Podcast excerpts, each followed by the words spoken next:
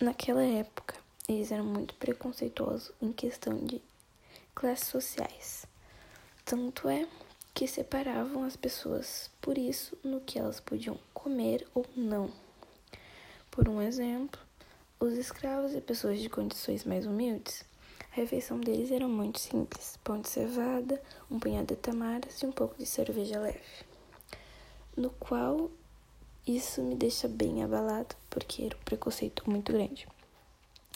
Já em condições melhores, comiam legumes, lentilha, feijão e pepino, ou ainda algum peixe pescado nos rios ou canais.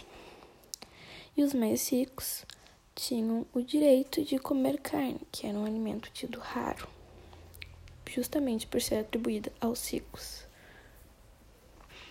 E nas celebrações festivas, eles ainda assim eram separados por classes sociais e também por suas profissões.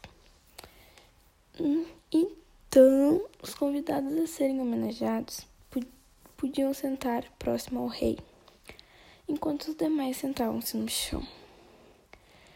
Uh, todos comiam de acordo com sua classe, como eu já tinha dito.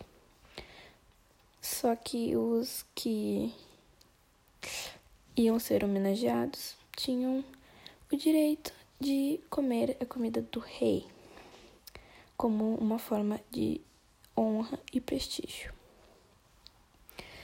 E nestas festas, o cardápio era carne grelhada e guisada, acompanhada de pães e legumes, e na sobremesa, frutas e bolos adoçados com mel.